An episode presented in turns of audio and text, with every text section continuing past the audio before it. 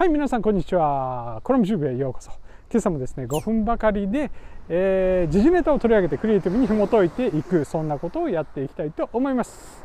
さてさて皆さん昨日はバレンタインデーでしたがどうでしたか？新しい愛は生まれましたでしょうか？恋のキューピッドは現れたのでしょうか？あのー、愛を育むといえばですねこんなニュースが入ってきました。2月10日、えー、愛の不時着に出演していた2人がですねなんと無事ゴールインと。愛の不時着は実は無事着していたというそんなニュースが出ております、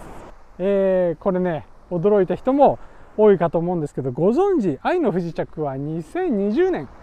2月にねネットフリックスで配信開始されまして、えー、長期にわたりネットフリックスでナンバーワン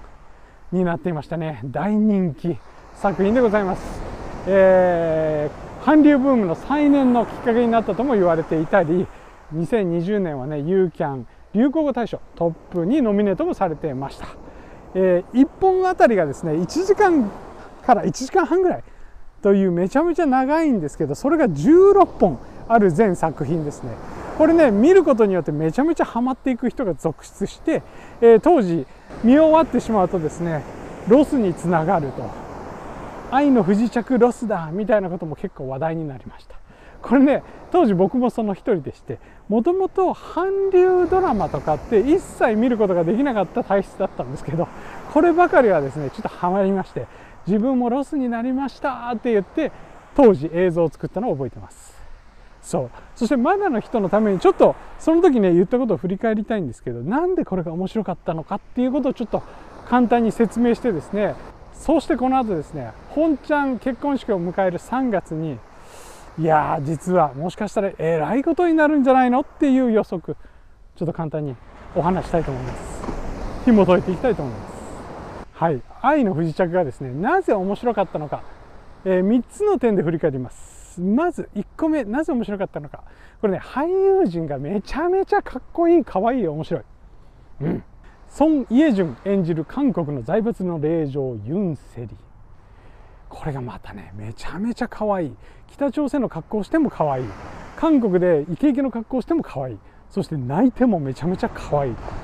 そんなキャラクターでございます。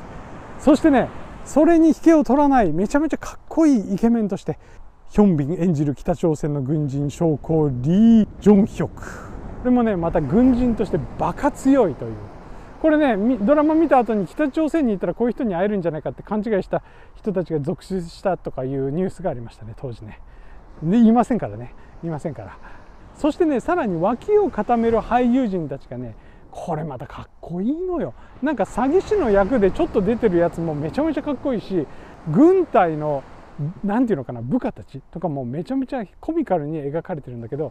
まあいいキャラクターしてるんですね。韓国映画のね、えっと、俳優陣の層の厚さっていうのをちょっと感じるきっかけとなりましたね。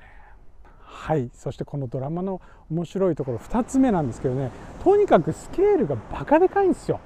ネットフリックス、えー、173億ドル当時ね。日本円にして1.9兆円の予算があると言われてましたね。これね日本のテレビ局の20倍でした当時。今もっとさらにでかくなってんじゃないかな。なのでそこが押してくるドラマとしてはねもう最高ですよね。最高レベル、うん、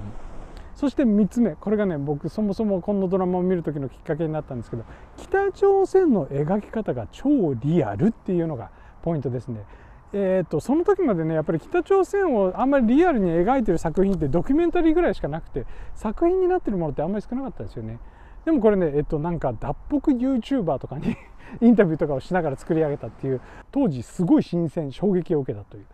なるほどそこを舞台にロミオジュリエットをやるかみたいなそんな感じでしたね。はいそしてですねここからが何気にちょっと本題だったりするんですけど僕が予測してるのはこの、えー、本ちゃんの結婚式が3月にあるということなんですけどここに向けて韓国がめちゃめちゃこの、えー、ウェディングを盛り上げてくるんじゃないかなと思っております。というのは韓国のえやっぱりエンタメに対するですね国策っぷりって半端じゃないなというのを実は肌で感じておりまして、えー、なぜかというとですねこのさっきお伝えした映画を取り上げたブログをメインチャンネルの方でアップしたんですけどその時ですねえっ、ー、と6万再生ぐらいいったのかな？すっごい勢いで上がってったんですよ。うんとチャート的にはありえないような上がり方してって、えー、すっごいたくさんの人に見られたんだけど実はそれの多くがね韓国で見られてたんですよ。そしてね韓国の人たちがねコメントでね、えーと、私たちの国の作品を喜んでくれてありがとうございますみたいなメッセージがたくさん入ってで僕もこれ Google トランスレーターで翻訳しながらリプライ書いたりしてたんですけど当時これは国策ではないかとこれぞ国策で、えー、異国が取り上げてるものをチェックしてコメントしていくことによってそれがバズるという。なんか裏でバズることを後押ししてるんではないかとその時は思ったんですよ。面白くない？いやだからね多分おそらくですねこれからまたネットフリックス上でですねそのニュースを受けてもう一回、えー、愛の不時着がですねリバイバルしてくるんではないかと思って早速ちょっと検索してみたんですけどどうなったと思いますか？はい。もうすでに2位に来ておりました。はい。こんな感じですね。バズっていくんだけどどうなんだろう。この今回この取り上げたもの自体もちょっとまた韓国勢からコメントが入ったりするのかなっていうのはちょっと楽しみなんですよね。ちょくちょくコメント欄覗いてみてください。面白いことになるかもしれない。という感じで今日はこの辺でまた次のコラムチューブでお会いしましょう。バイバイ。